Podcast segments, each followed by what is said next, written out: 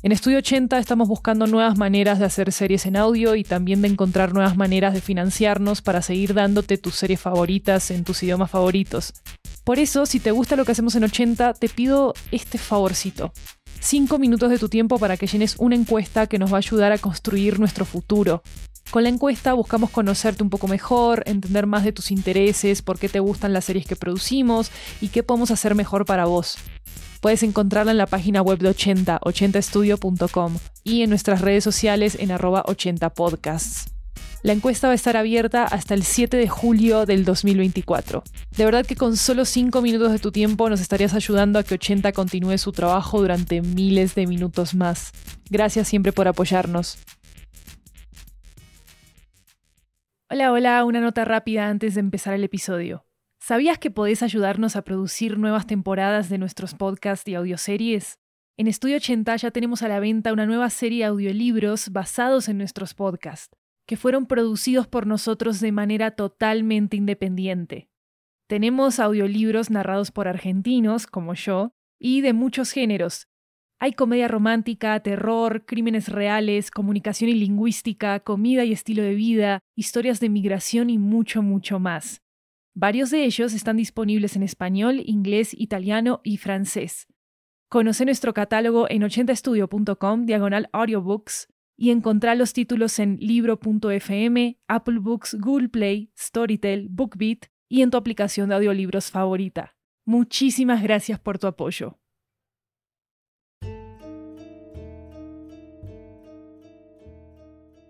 Hola, hola, soy Maru Lombardo, manager editorial de ficciones en Estudio 80 y una de las creadoras de Manual para ser Juan Helsing.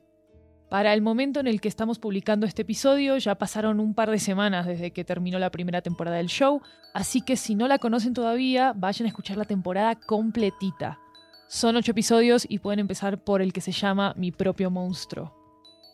Así que cada dos semanas, empezando con este, vamos a publicar un episodio extra para que conozcan más a fondo cómo trabajamos el show y quiénes son sus protagonistas.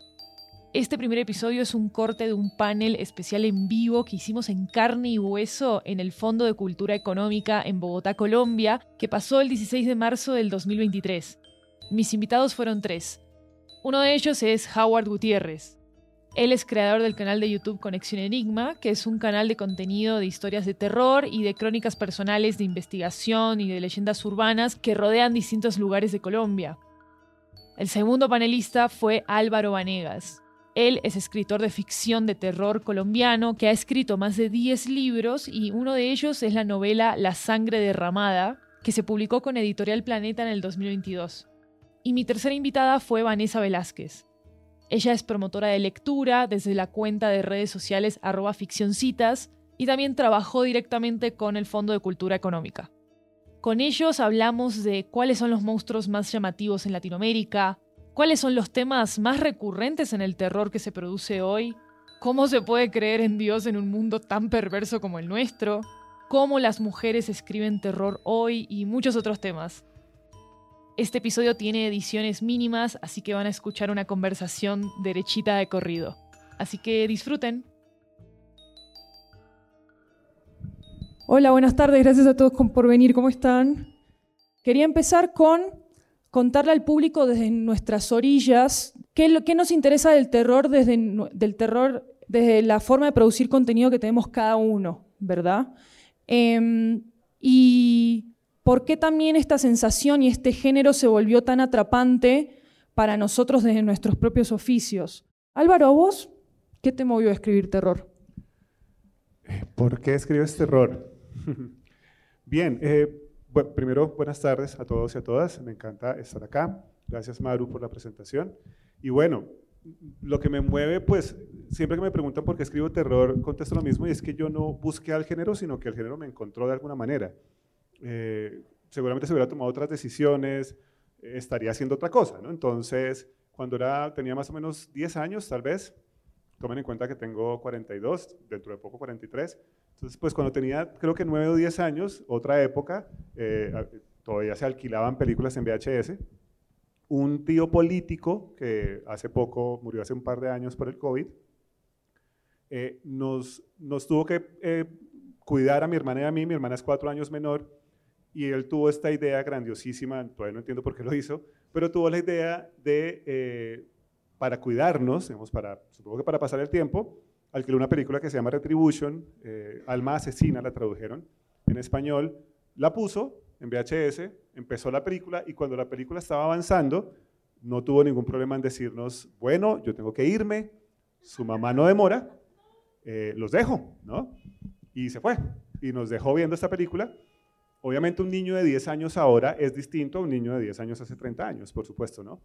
Y, pero de alguna manera, pues no tuve como la conciencia de parar la película ni nada, sino que la seguimos viendo. Y claro, me, asustó un montón, me generó un montón de cosas, pero por alguna razón como que quedé como en esa sensación de querer seguir buscando la misma sensación.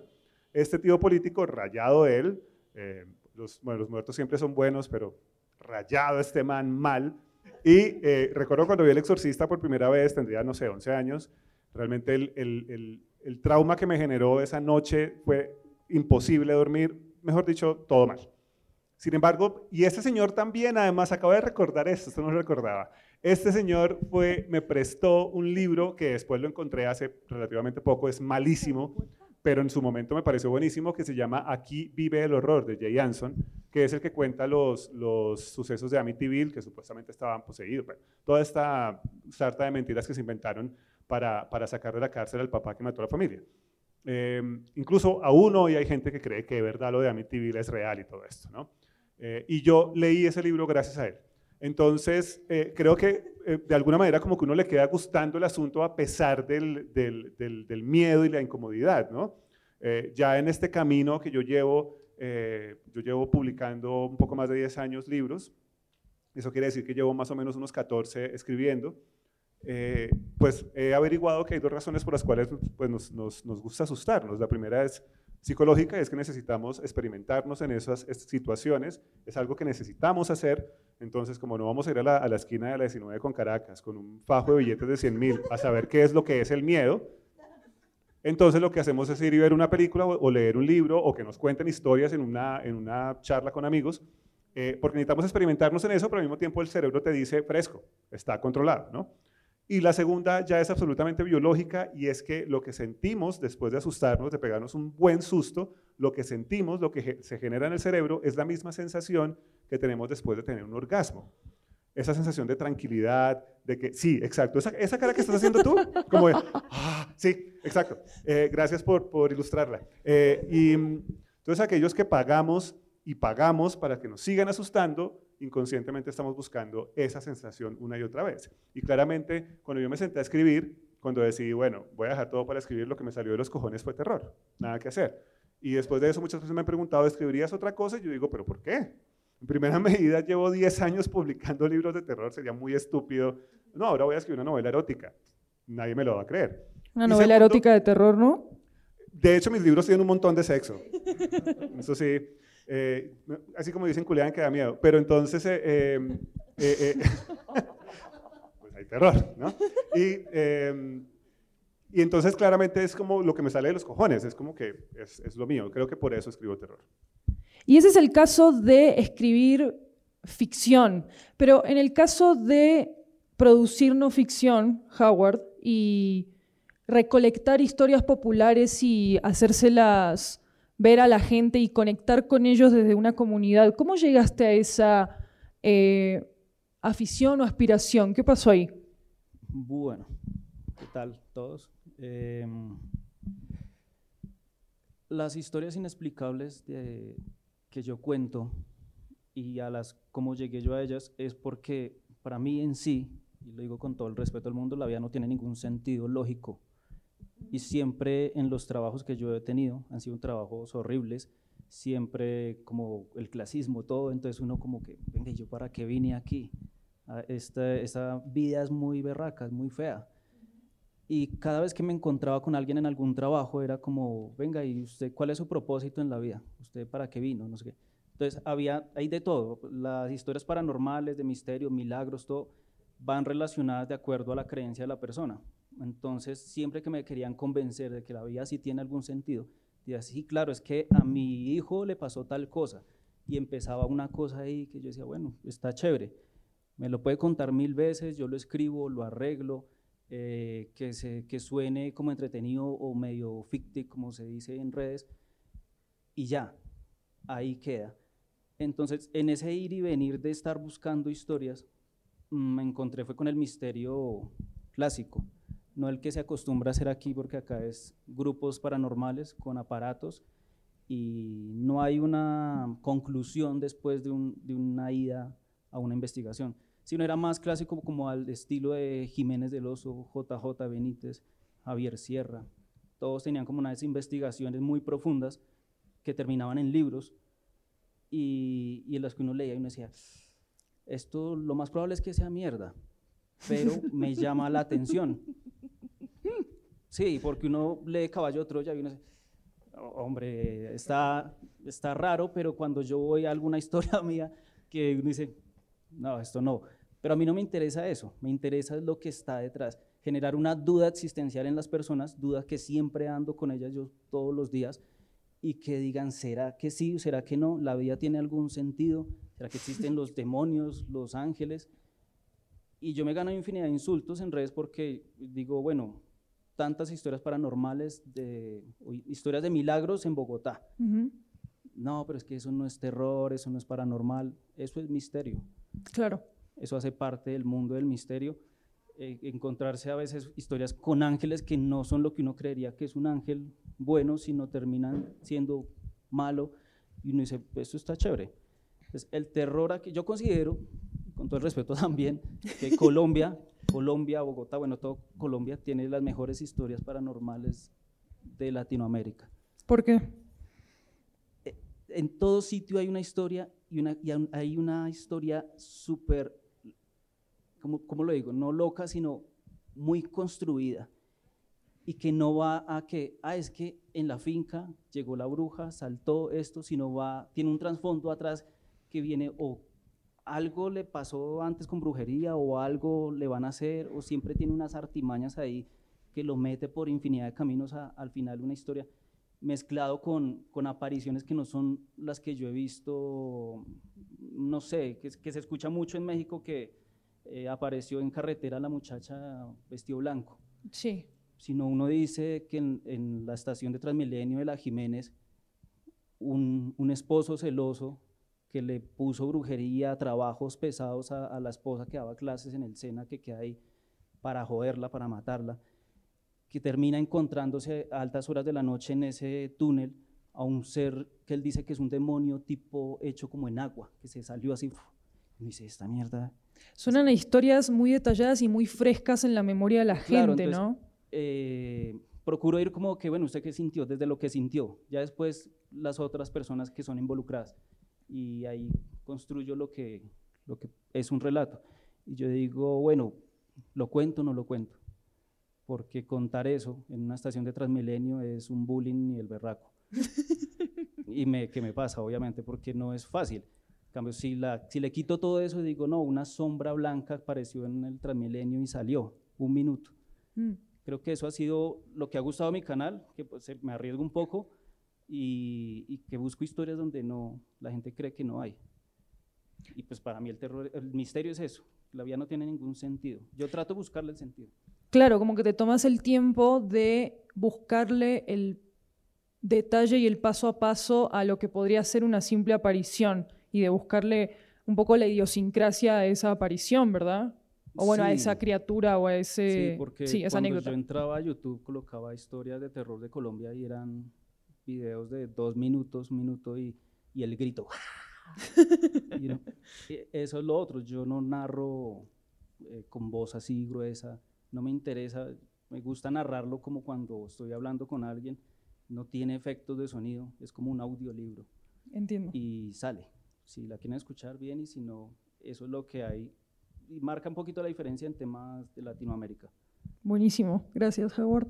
Vanessa, en tu caso, desde la promoción de lectura, desde el contacto con la literatura latinoamericana y bueno, también global por tu trabajo actual, ¿verdad? Pero específicamente con tus intereses desde la, promoción de lectura, ¿cómo te estás relacionando con el terror como género?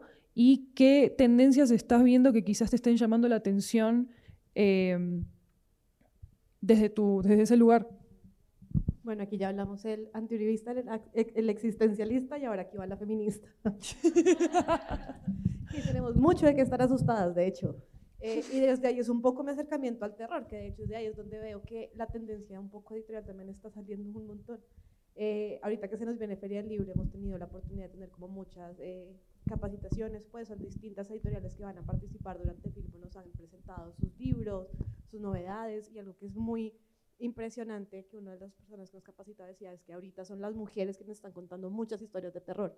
Y son historias de terror que no tienen monstruos, que no tienen apariciones, que no tienen demonios, que tienen un día a día. O sea, lo que decía Álvaro, como yo no me voy a ir a la 19 con, con décima, con un fajo de, billetes de 50 mil pesos para, para, sentir terror, nosotros lo sentimos en un día a día. Eh, y en ese sentido, eh, como lectora me, he ido muy eh, y he elegido y he tomado como el acto consciente de elegir libros y leer libros escritos por mujeres latinoamericanas. Y en ellos he encontrado unos reflejos de lo que es como la vida diaria y distintas manifestaciones de lo que puede ser el error para nosotros. Entonces nosotras las mujeres, no es que antes no lo hiciéramos, estamos haciéndolo desde siempre, sino que ahorita nos están publicando. Estamos, eh, las mujeres latinoamericanas escriben sobre la maternidad, que no es preciosa, sino que puede ser muy terrorífica. Escribimos sobre las diferencias, diferentes violencias de género que vivimos, que no, solamente están en el, en el, plano de la violencia sexual, que es tal vez lo que, lo que peor nos puede pasar lo que nos ponemos imaginar que sea como lo más terrorífico, sino que hay muchas otras violencias como el abandono, eh, el menosprecio, eh, la, pobreza, muchos, muchos tipos de, de, situaciones que son completamente terroríficas para atravesar en este mundo siendo una mujer. Ese es un poco el enfoque al que yo le llego a, a, esto. Yo busco este tipo de, de, de, contenido, no necesariamente para asustarme, porque yo no me imagino que una novela me va a generar toda esta cantidad de, de sensaciones que me genera. Pero creo que algo que tenemos en común todos nosotros, que, de lo que hemos hablado, es que buscamos sentir algo, ¿no? O sea, nosotros buscamos, eh, pues, cuando consumimos cualquier tipo de producto cultural, eso es lo que estamos buscando. Una sensación como que nos genere, sí, como ese, esa sensación post-orgasmo o lo que sea, es lo que estamos buscando. Y yo como, de nuevo, como lectora y en la industria editorial, lo que lo he encontrado este terror, este, este completo pánico absoluto en lo que estamos escribiendo muchas mujeres latinoamericanas.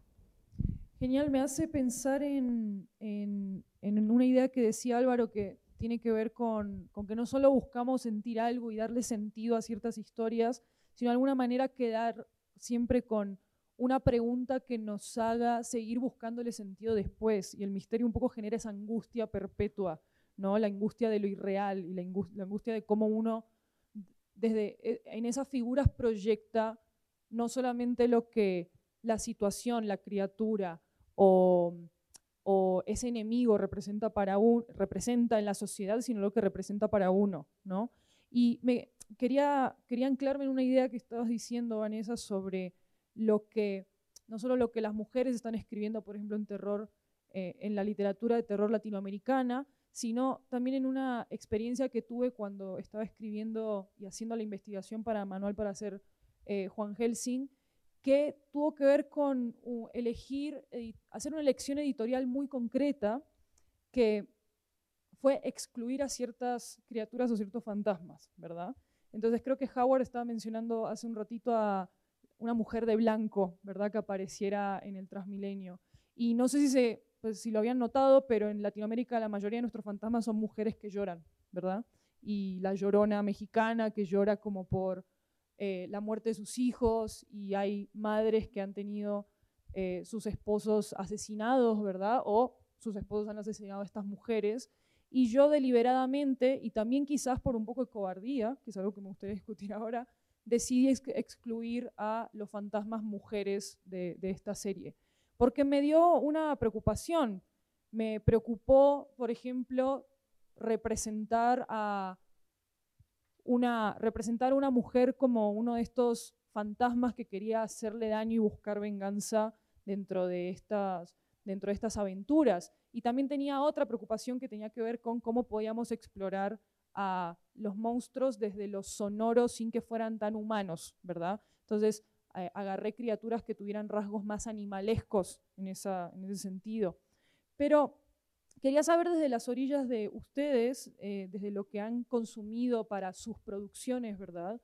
Em, ¿Cuáles son esas grandes figuras que identifican en sus géneros eh, y por qué piensa que son tan atractivas? Y con figuras me refiero a esos grandes enemigos, esos grandes monstruos, esos grandes como, como espectros que se repiten que ustedes quizás son los que más piensan o los que más escuchan en las historias o, los que más ven en la literatura que están consumiendo ahora. No sé quién quiera. Eh, Álvaro, vos que estuviste de primeras. Ok. Bien, bueno, la, literatura, las historias han ido cambiando con el tiempo. Entonces, por ejemplo, mencionando un poco lo que dice Vanessa, eh, si vemos las historias de los slasher de los 80, por ejemplo, en ese tiempo había un machismo rampante impresionante en estas historias, ¿no? Incluso estaba como enquistada en las historias. Por eso eh, estaba la Final Girl, y entonces la Final Girl, la chica final, eh, siempre era la, virginal, horrible esa palabra de virgen, pero para hacerme entender, entonces la virginal, la, virtuosa, la bonita, la que ni siquiera le daba un beso a nadie, esa era la que sobrevivía, ¿no? La que de pronto iba y se lo daba al novio, como a esa la mataban de primera, ¿no? Entonces, eh, eh, ese, tipo de cosas han ido cambiando, el terror ha ido cambiando. Y eh, las historias entonces primero eran el hombre contra Dios o contra los dioses.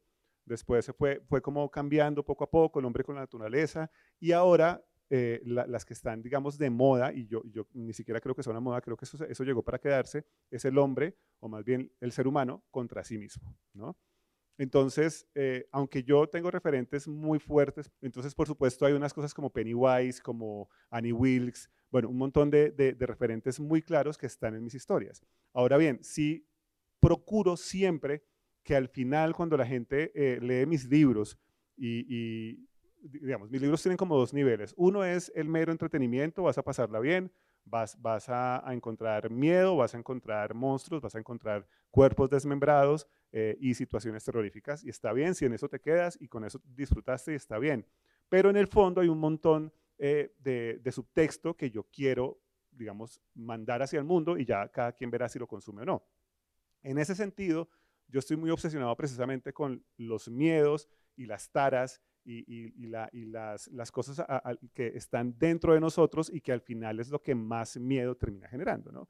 Por más que, si digamos yo voy eh, estoy hablando contigo y te describo un monstruo, mi descripción, por muy buena que sea, jamás va a ser, va a generarte más miedo que aquello que tú te puedas imaginar tú solita, ¿no? Porque vas a apelar precisamente a todo lo que, lo que, lo que te puede estar jodiendo la vida, ¿no? Eh, entonces, sí, claramente, mis libros, pues, eh, están como, eh, yo tengo como una obsesión un poco y de hecho ya la identifiqué y por eso tengo que escribir otras cosas, eh, pero varios de mis libros tienen que ver con la existencia de Dios, ¿no? Yo hasta hace unos años era creyente eh, y, como que cuando miro hacia atrás me doy cuenta de la manera en que el ser creyente influía en mi, manera de ver el mundo y en cómo me relacionaba con la gente incluso, ¿no? incluso cuando decidí, vamos a llamarlo decisión, dejar de creer en Dios, entonces sí sentí esto como esta soledad, como que bueno, ¿y ahora a qué me aferro? ¿A, quién le voy a echar la culpa de lo que me sucede? ¿no? Es algo así. Eh, y después cuando uno ya termina eso, esa, esa etapa, se siente es libre. Pero el punto es que yo sí estoy un poco obsesionado con la existencia de Dios. Entonces muchos de mis libros y mis historias tienen que ver precisamente con Dios y con el demonio. De hecho, La sangre derramada eh, habla de un cura pedófilo que es exorcista y él mantiene este don, ¿no? Entonces, una de las, de, las, de las preguntas que termina respondiendo el libro es, ¿por qué un man que es pedófilo y es un ser despreciable, tal vez es uno de los personajes más despreciables que he escrito yo en la vida, mientras escribía ciertas partes yo me sentía como asqueado, yo decía, perfecto, eso es lo que yo quiero que la gente sienta, eh, ¿por qué Dios, porque obviamente en, el universo del libro pues Dios existe, eh, ¿por qué Dios le daría este don a este man de ser exorcista, de, de, librar a la gente del mal, ¿no? Eh, y todo el tiempo estoy hablando de, eh, siento que eh, lo de la existencia de Dios y el demonio está muy presente en mis libros. Está, e, es, es como una de mis obsesiones, claramente. Ahora bien, sí eh, procuro meterle a mis historias siempre un trasfondo que tenga, yo por ejemplo, la mitad de mi familia chocuana, pero pues como pueden ver, pues yo tengo la piel todo lo blanco que puede ser un colombiano, digámoslo así, ¿no? Tengo la piel blanca, entre comillas. Entonces mucha gente, yo soy como un infiltrado, soy como un negro infiltrado. Entonces muchas veces la gente va y bota unos, unos, no se fijan, por ejemplo, en el pelo o en la nariz o en el culo, no, solo ven la piel. Y entonces eh, no se dan cuenta, este man puede que tenga familia negra, nunca, eh, muy rara vez se dan cuenta. Y entonces soy como un negro infiltrado y muchas veces la gente bota unos comentarios racistas, pero mal, mal delante de mí, ¿no? Pero así como que ¿no? Y, el, y el racismo es algo que a mí me afecta un montón. Entonces yo hablo, por ejemplo, muchísimo de racismo, hablo mucho eh, de machismo también, hablo muchísimo de xenofobia, eh, hablo de política, no, no de manera expresa, pero ahí está, si ustedes se fijan. Eh, y sí pretendo, me parece que el, es como, así como hablábamos de, eso, de ese terror de los años 80, los slasher, que eran sencillamente un man matando gente porque sí, Sí. el terror eh, bueno, incluso hay mujeres, ¿no? Eh, hay una película que se llama Final Girl, que es un poco más reciente, pero es un slasher, y la que mata es una, una peladita, una peladita que siempre está vestida de rojo. Buenísima esa película. Y eh, el, el, terror ha ido como cambiando, y cuando uno ve las, las, el nuevo cine de terror, por ejemplo, uh -huh. incluso cuando uno lee esta ola de terror argentino, que eh, allá las mujeres escriben un terror increíble, pero increíble, ¿no? Está Mariana Enríquez, Samantha Schweblin, eh, Agustina Basterrica, de verdad escriben increíble. Eh, este nuevo terror ahora no es solamente el miedo. Cuando uno analiza, están diciendo otras cosas, está, está lleno de capas, ¿no? Claro.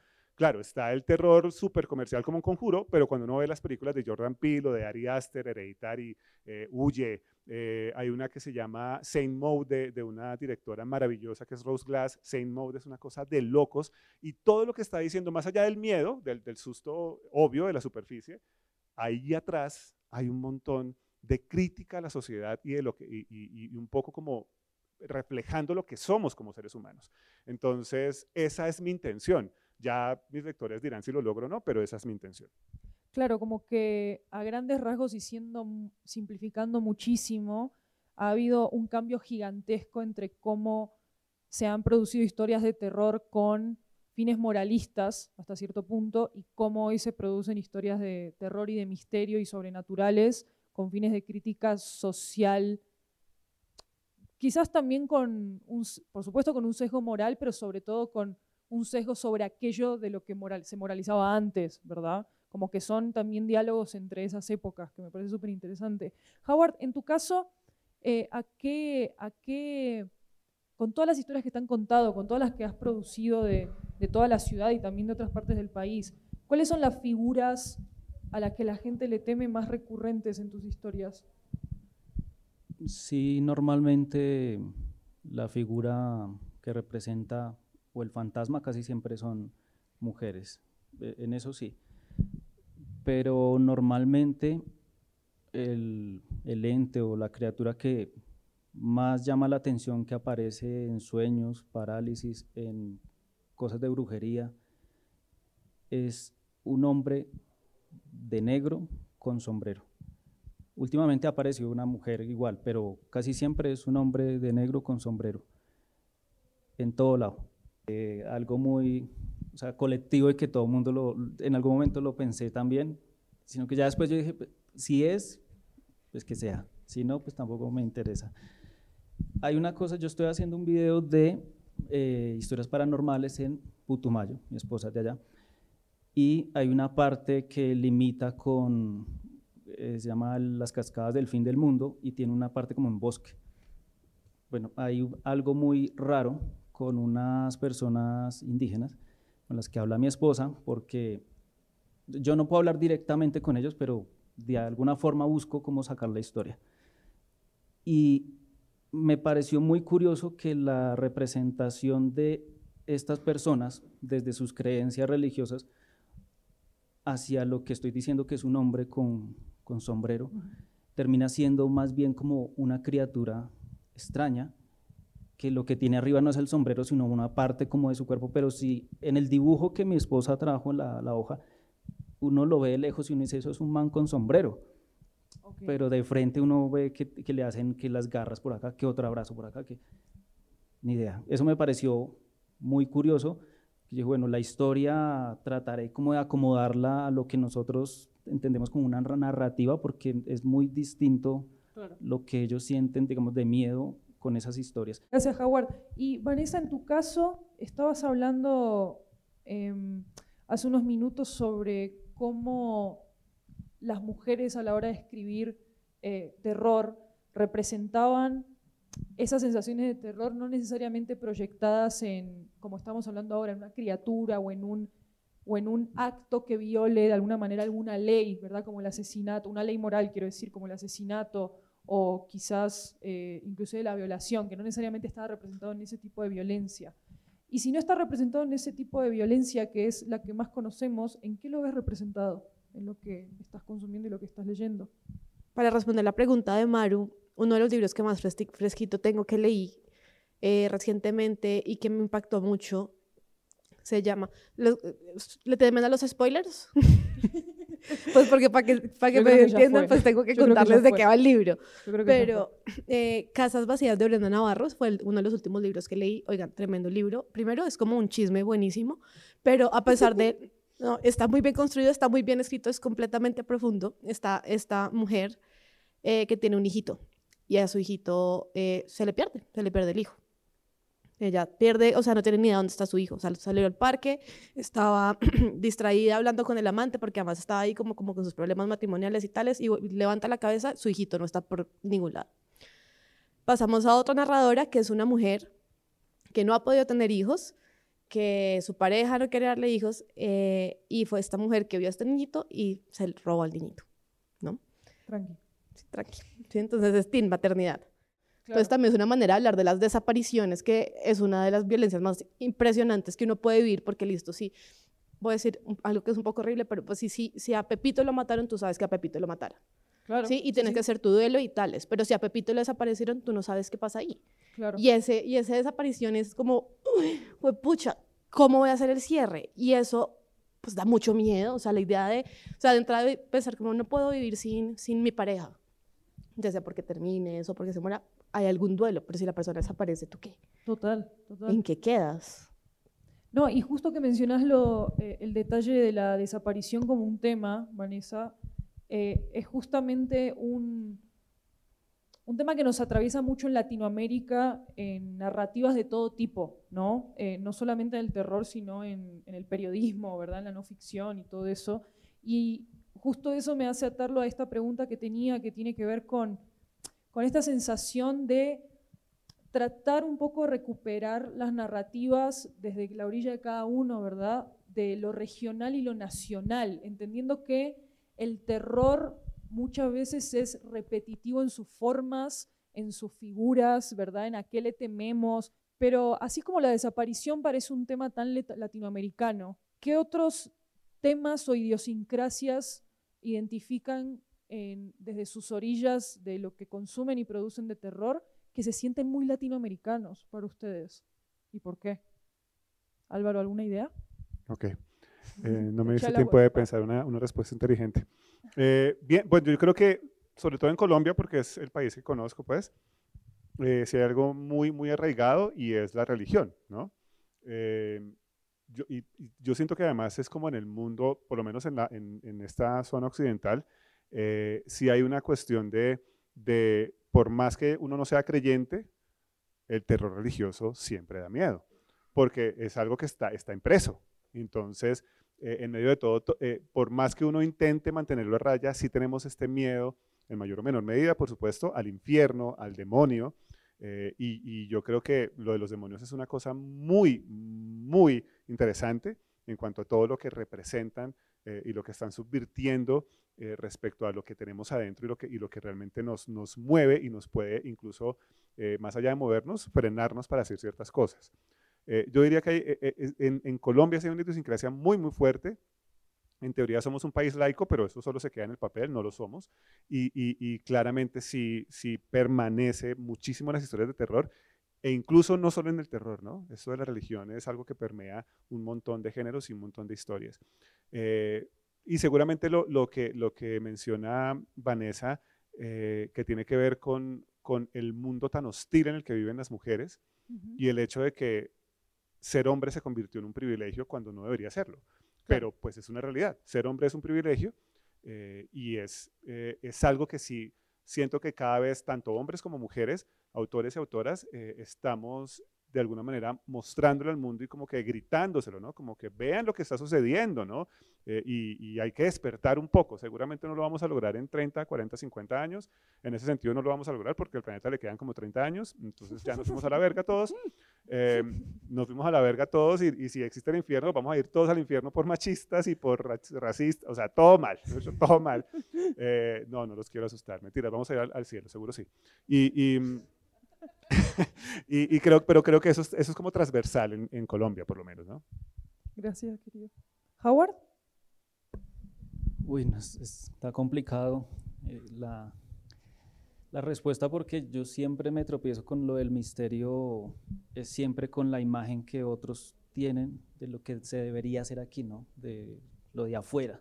Es representar algo que está afuera aquí y solo ponerle el parse, el Q, marica, el este no encuentro como el, como, o sea, mezclan, aquí la investigación, como le dije al inicio, investigación paranormal, eh, no puede ir de la mano del periodismo por mil cosas eh, ideológicas, pero acá es como que lo hacen en Estados Unidos, entonces aquí lo hacemos, lo hacen en no sé dónde, lo hacemos. ¿Hay de pronto algo que yo pueda rescatar de aquí, o no rescatar, sino que, que es muy curioso? Mm, está como en el, en el irrespeto hacia los lugares en donde han ocurrido tragedias. Claro, los lugares que empiezan a adquirir como cierto aura porque... Sí, mm. porque... Ah, hablando, hablando de las desapariciones, ahora en el 26 vuelvo a Armero a grabar unas cosas con un equipo allá de Estados Unidos que van a grabar algo y siempre yo digo, lo ideal es respetar bueno, porque ustedes no son de acá, ¿no? Pero, Empezando por ahí. Por ahí. Y, lo y segundo, porque yo no veo fantasmas. Yo no veo espíritus, yo no siento presencia, yo no tengo nada de, idea de eso. Claro. Yo, de hecho, yo no voy a lugares abandonados porque a mí un lugar abandonado no me cuenta nada. No me dice nada. A otras personas sí, pero a mí no. Me cuentas a alguien, un rumor y de ahí ya cojo. Otro rumor y ahí voy. Pero un lugar abandonado a mí me aburre. Entonces, Armero tiene una parte donde están todas las fotos de los niños que se robaron, de los niños que desaparecieron y que nadie encontró, y eso ya tiene una historia extraña. Está la parte donde está Omaira Sánchez, que es, está llena como de casetas, y eso ya parece un parque de atracción turística, donde lleve el CD Omaira, lleve el CD Omaira, así, y se escucha la voz de ella, mamá, papá, en todo lado. Yo llegué allá, cuando yo fui a grabar, dije, ¿cómo grabo esto para no ser lo mismo? Me asustaron en Armero y la foto y la línea roja hacia allá donde no hay nada, la miniatura. Yo no quería contar eso porque todo mundo vaya o de noche o al hospital que, se, que quedó bajo tierra o a la piedra que arrasó toda la gente. Y llegamos allá con miedo, pensando que era un sitio, mm, no sé, peligroso de delincuencia. Claro y nos encontramos con un, con un lugar por donde el cual pasaron eh, maquinaria para abrir carreteras y que pasaran la gente sin que se bajaran del vehículo a ver eso como si fuera algo turístico y pues no sé si está bien o no, a mí no me pareció. Mm, principal porque la gente paraba el carro en donde fuera y usted donde está caminando hay una tumba, simbólica o real. Mucha gente dice, aquí era mi casa, aquí encontré a mi mamá pongo una tumba simbólica. No, es, no sé si están ahí, pero pues la dejo. Están, las, están las flores, están todos, y usted encuentra gente orinándose en las tumbas, cogiendo las flores y, ay, marica, ay, mire. Y, así, uno dice, ¿en, ¿en, qué estamos? Y ya después sí, el video, no, es que fui armero y sentí la energía. Eso de los lugares trágicos, como que es muy de aquí. El puente de la vía Ibagué, para allá voy también a grabar una cosa, hay tres historias que yo digo, bueno, ¿cómo las cuento para tampoco apropiarme de que el suicidio y llamar eso ese boom de las personas que se mataron acá, sus espíritus, los conecto con una grabadora? A mí eso no me gusta, parece tonto. ¿Cómo hago yo para contar eso? Pues bajar, 40 minutos bajando hasta, donde pasa el agua, eh, una caída de 130 metros, mirar testimonios, cultivar y hacer de pronto una colaboración con alguien que sepa del tema, o sea, un psicólogo o algo así, asociarlo al misterio es muy difícil. Claro. Y siempre uno gana, se gana insultos, pero por ese lado es que yo quiero irme.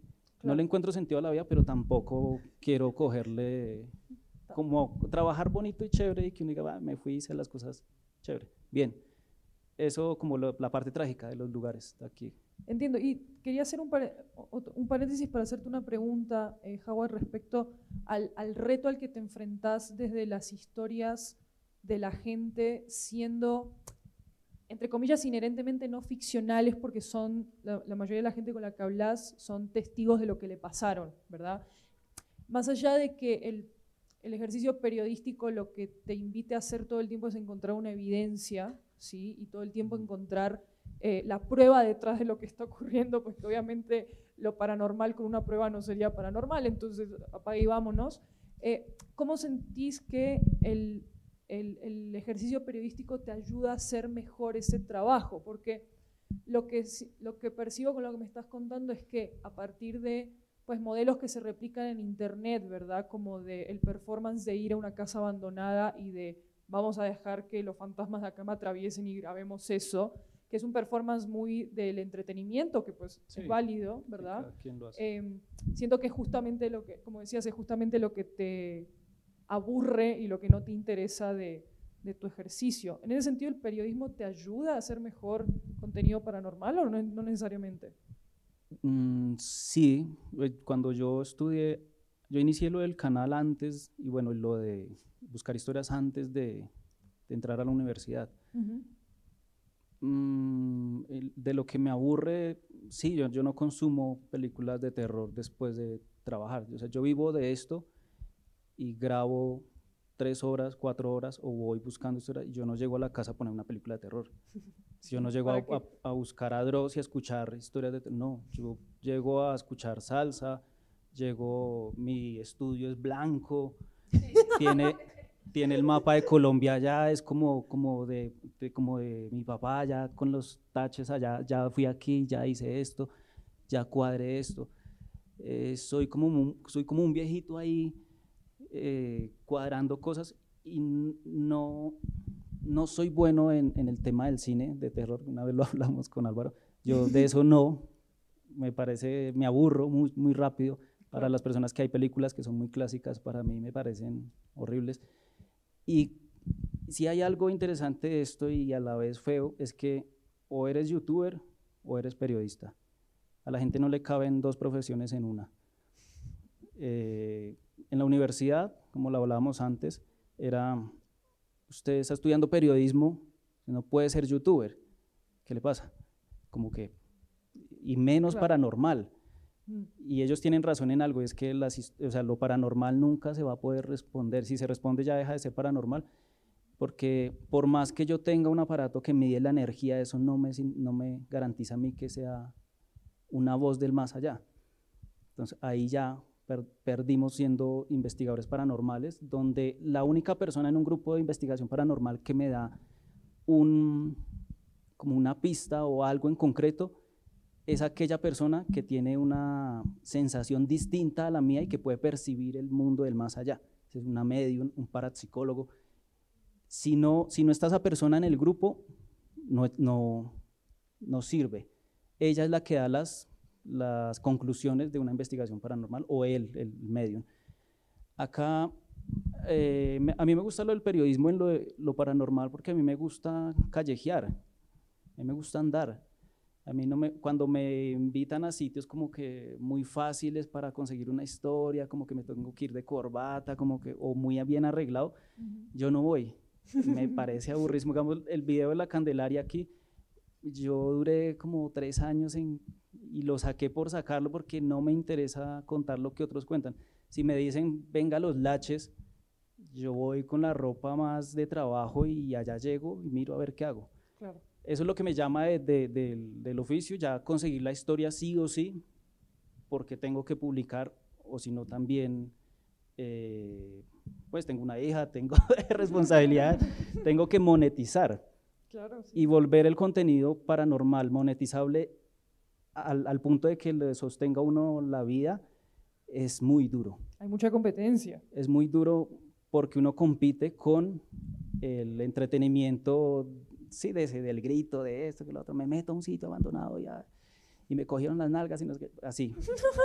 Entonces uno dice, ay, que y, yo, y, yo, y yo tratando de contar algo como entre cultural, misterioso, que, y 10 mil vistas y el otro 300 mil.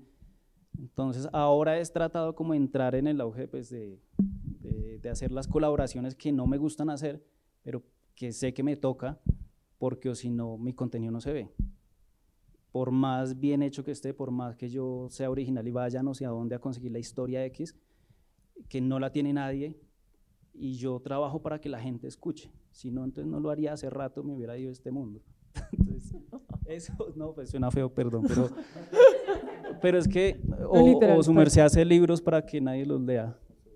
Sí, es como, como que a mí me gusta que la gente piense que esta historia, ah, le gustó, se entretiene en el trabajo, tal cosa. Eso me hace querer seguir, Total. hace mil cosas, aparte de cosas personales. Pero si yo hago un video que la gente no, o sea, no lo va a ver, yo dije, no, pues para eso no hago nada, me pongo a hacer gameplays o alguna cosa que es más fácil. Pues Total. entre comillas más fácil, porque son ocho horas ahí sentado como un marica, pero... Perdón. como una, pues, no, es yo... Una persona vaga, Sí. claro. Perdón, perdón, perdón. Pagar ahí No, toda está una tarde. Pero ganan más que... Ahora, y tu pregunta me lleva a la última pregunta que les quería hacer porque tenemos que ir cerrando, que tiene que ver con cuáles son los retos eh, y las ventajas más grandes que encuentran en sus propios medios para comunicar lo relacionado con el misterio y sus historias. Y, cómo quizás la recepción de la audiencia les ha dado información que les ha hecho, no sé si cambiar el rumbo de- necesariamente, pero, pero quizás hacer cosas que en algún momento no se hubieran atrevido a hacer con sus oficios. Vanessa. Pues es que el contenido que yo creo es demasiado distinto al que hacen tanto Howard como, como Álvaro, porque como les digo, yo soy como promotora de lectura eh, de ecosistemas digitales y yo no estoy enfocada precisamente en el terror que hace, no, yo estoy enfocada en el terror, yo estoy enfocada en la lectura como general y lo que yo tal vez podría aportar en este sentido y algo que yo hago mucho desde mi proyecto, que nunca me esperé, o sea, como que en un punto me autocensuraba un poquito, pero lo que yo les comparto, y pueden echarle un ojo a la, a la página, hace mucho no, no, no publico porque uno de los terrores son la adultez y sus responsabilidades. He tenido mucho menos tiempo para hacer el contenido que, me- que me gusta, pero eh, he optado por empezar a publicar sin filtro. Y eso implica muchas veces am, compartir de más. Sin filtro en el sentido de sin filtro narrativo. o Sin los filtro narrativo. Como de imagen. Sin filtro narrativo, Ah, porque perdón. las fotos sí las edito. Ah, listo. Igual no son fotos mías, la verdad, son siempre como fotos de libros y tales. Sin filtros narrativos. Entonces yo a veces, bueno, por ejemplo, entonces leí un libro, un tema que a mí me da pánico, porque tengo muchos tramos alrededor de eso, es como el abandono y los daddy issues, no, no voy a men- mentir, eso es como mi gran pánico. Sí. Y mm, hay muchos libros de, que tratan del tema, o sea, como que, pucha, Latinoamérica es un, es un, es un, es un continente de, de paternidades ausentes, tremendo.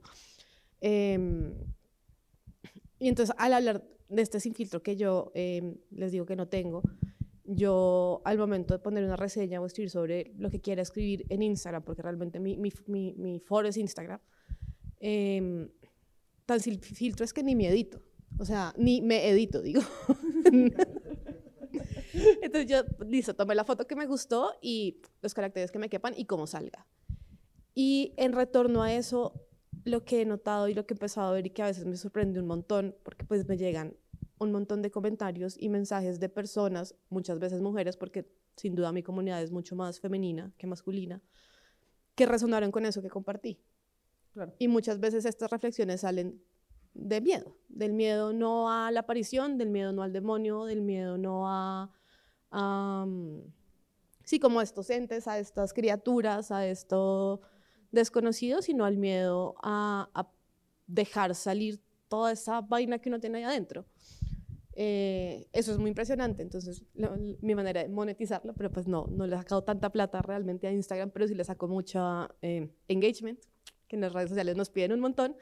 Eh, empecé a hacer muchos sorteos, por ejemplo, no sé, la editorial me regalaba un libro y y como las, pues la SIC Super dice que no se pueden hacer juegos de azar y ta, ta, ta, entonces mi manera como para, para integrar a la comunidad y seguir con la ley fue pedir a las personas que me hablen de, sí, no sé, una pregunta abierta, por ejemplo. Y esas preguntas abiertas a veces terminan con una sesión de terapia, una cosa muy densa en que la gente se explaya y nos cuenta, pues cuentan en, en la sección de comentarios un montón de cosas como tan íntimas que también es como una respuesta a este sin filtro inicial del que salió. No, les digo, supremamente distinto al terror que, que, Howard y Álvaro, eh, o al miedo que Howard y Álvaro manejan, pero eso ha sido como, como lo sorprendente y la manera que yo he encontrado de, desde mi esquina, desde mi completa como forma de interactuar con la gente, de compartir eso que a mí me, me hace sentir Bien. Y algo que encuentro relacionado a el terror y el terror como género y a sentir miedo y la razón por la que queremos sentir miedo y consumimos estos contenidos es que al final, y lo que pasa mucho en redes sociales, es que estamos tratando siempre de hacer rito de paso con el miedo, ¿no? Como en, la medida en que lo enfrentamos y lo, de alguna manera lo publicamos y lo confesamos, eso que tanto miedo nos da o ese trauma que tenemos tan guardado, de alguna manera superamos un miedo y de alguna manera estamos en otro lugar, que es lo que hacemos también cuando leemos un libro de terror o lo que hacemos cuando escuchamos una historia de, de, de, una experiencia paranormal que le pasó a otra persona. De alguna manera superamos un umbral. Y por eso también son tan importantes esas historias eh, en redes, ¿no? Y la confesión en alguna, en alguna medida. Es una manera de demostrar que sí lo logramos y que acá estamos vivos. Sí, y además de eso es, o sea, no sé si ustedes, yo tengo que escribir todo a mano y yo al día tengo una hojita en la que hago pues lo que en el método Bullet Journal se llama brain dump, que es escribe, escribe, escribe, porque le dejaste afuera, lo empezaste a sacar, lo empezaste a sacar y ya luego pues gestionas qué haces tú con eso. Pero, pero además pasa que estas sensaciones que tienden a ser negativas, tipo el miedo, la vergüenza, eh, la tristeza, uno cree que es el único que lo siente. O sea, cuando algo te da mucha pena, tú crees que es la única persona que ha sentido vergüenza por esa cosa que tú la sientes. Cuando tú sientes miedo, a veces sientes que tú eres la única persona que se paraliza, no sé, voy a hablar de fobia. Entonces, ante un ratón, ves un ratón y dices como, pues, nadie siente el miedo que, miedo que yo siento cuando veo un ratón. Al dejarlo aquí afuera, y esto es lo chévere de todos estos sistemas, e, e, ecosistemas digitales, es que lo estás compartiendo con alguien y eso con alguien va a resonar. Y eso es, eso es bien interesante. O sea, sea miedo, sea vergüenza, sea felicidad, sea lo que sea, poder compartirlo con alguien y que otro resuene, te hace sentir menos solo. Total, total. Para eso compartimos historias en las fogatas también, ¿no? Las que siempre se ha hecho. Álvaro, en tu caso, ¿qué, a, qué, ¿a qué retos te enfrentas a la hora de vivir el mundo editorial de terror en este país, de escribir? ¿Cómo te va ahí? Bueno, seré breve. El, el, el principal reto es convencer a los colombianos de que en Colombia escribimos terror. Eso ha sido eh, como lo más duro eh, desde que publiqué mi primer libro en 2012, que éramos dos o tres personas escribiendo terror. Eh, realmente como que la gente, pues claro, igual la, la competencia es King, ¿no? Pues, puta, pues cómo la logra uno. pero pues así como dicen, bruto pero decidido, entonces continué. Y, y, y claramente como que cada vez convenzo a más gente o convencemos, porque obviamente ya hay muchas personas, antes estaba, estaba como solo, pero ya hay un montón de gente que lo está haciendo, eh, convencer a la gente, hemos convencido a, a, los colombianos de que en Colombia podemos escribir terror, de que en Colombia pueden existir, pueden suceder historias de zombies, de demonios, de brujas, eh, con todo lo, eh, de hombres lobo incluso, yo tengo una historia de hombres lobo en la calera, y, y, y, claramente eso ha, sido complicado convencer, pero al mismo tiempo eh, está ligado con, con, la mayor satisfacción y es que cada vez la gente conecta más y como que se come el cuento, ¿no? Y, y, y, agradecen de alguna manera que el personaje no sea, no sé, Mike, eh, Lindsay, sino que sea Doña Graciela, eh, ¿sí? Y, la, la, protagonista de Malpaga Diablo se llama Laura, y, la monja se llama Virginia y, es, y sucede en La Calera o en un pueblito cerca de Bogotá o en Oicatá, que es un pueblo cerca de Tunja, eh, y, sucede en Transmilenio, con todo lo que implica ser colombianos, que sabemos que ser colombiano es un acto suicida, eso lo sabemos, eh, y seguramente latinoamericano, porque hay muchas de las cosas que suceden acá que nos atraviesan a todos.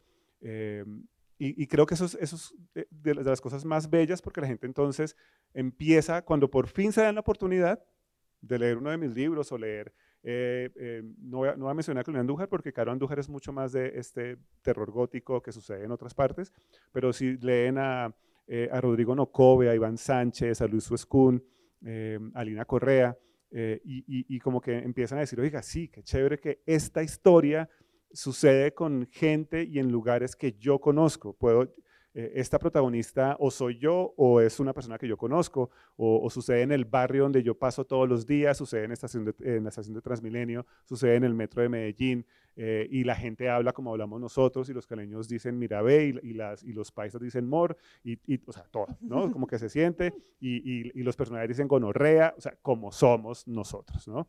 Eh, y aún así, eh, a pesar de, que esta doña Graciela, que la, eso sucede en Virginia, esta doña Graciela, que es la señora de la tienda de pueblo donde venden cerveza y salchichón, pues esto no, es un spoiler chiquitico porque sucede en las dos primeras páginas del, libro, en las tres primeras páginas. Yo no soy Vanessa, no les voy a contar todo el libro. Mentiras, Vanessa. ¿no? Eh, y entonces, claro, lo, primero que sucede es, ay, doña Graciela, ay, marica, la mató. E, es, es, eso, y entonces eso conecta mucho y y creo que es como de las principales, eh, eh, como los principales em, satisfacciones que tengo yo de escribir terror en Colombia. Chicos, muchas gracias, de verdad. Es un placer tenerlos acá. Yo quiero que le demos un aplauso a nuestros panelistas, perdón. Gracias de verdad por venir. Gracias al Fondo de Cultura Económica por abrirnos el espacio para generar conversaciones sobre el podcast en Latinoamérica.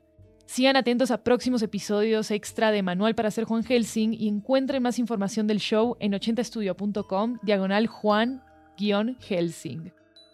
Y síganos en redes sociales en arroba 80podcasts con ese al final y en arroba 80mystery para estar al día con actualizaciones sobre el show. Gracias por escuchar.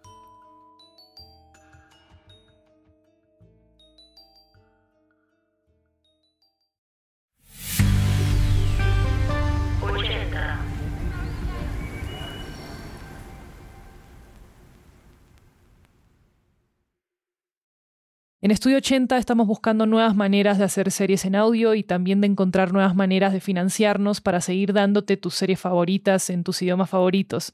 Por eso, si te gusta lo que hacemos en 80, te pido este favorcito. Cinco minutos de tu tiempo para que llenes una encuesta que nos va a ayudar a construir nuestro futuro. Con la encuesta buscamos conocerte un poco mejor, entender más de tus intereses, por qué te gustan las series que producimos y qué podemos hacer mejor para vos. Puedes encontrarla en la página web de 80, 80estudio.com y en nuestras redes sociales en arroba 80podcasts. La encuesta va a estar abierta hasta el 7 de julio del 2024. De verdad que con solo 5 minutos de tu tiempo nos estarías ayudando a que 80 continúe su trabajo durante miles de minutos más. Gracias siempre por apoyarnos.